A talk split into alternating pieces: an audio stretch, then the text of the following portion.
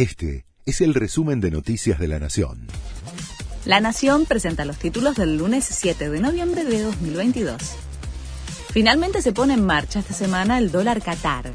Se trata de uno de los nuevos tipos de cambio dispuestos para encarecer el acceso a las divisas y contener la fuga de reservas. Los consumos de más de 300 dólares sumaron un recargo del 25% desde mediados de octubre, pero faltaba operativizarlo para usuarios con más de una tarjeta en diferentes bancos. Aumenta el pan y podría llegar hasta los 460 pesos el kilo.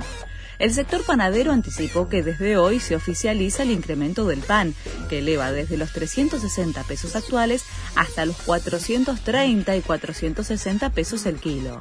En algunas panaderías además advierten que por la inflación podría llegar a los 500 pesos en diciembre.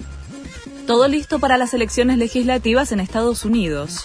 En las midterms que se celebran mañana están en juego los 435 escaños de la Cámara de Representantes y un tercio del Senado. Además, se eligen varios gobernadores, alcaldías y cargos locales.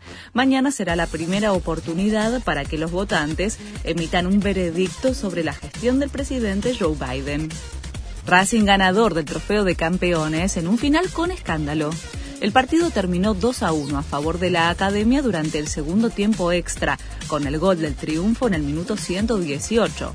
Como al Ceney se le expulsaron cinco jugadores y no llegaba a tener siete en cancha, tal como indica el reglamento no se podía seguir jugando, por lo que el juez dio por terminado el partido.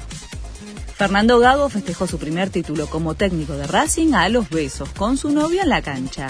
Verónica Lafite ingresó al campo de juego para saludar efusivamente a su pareja.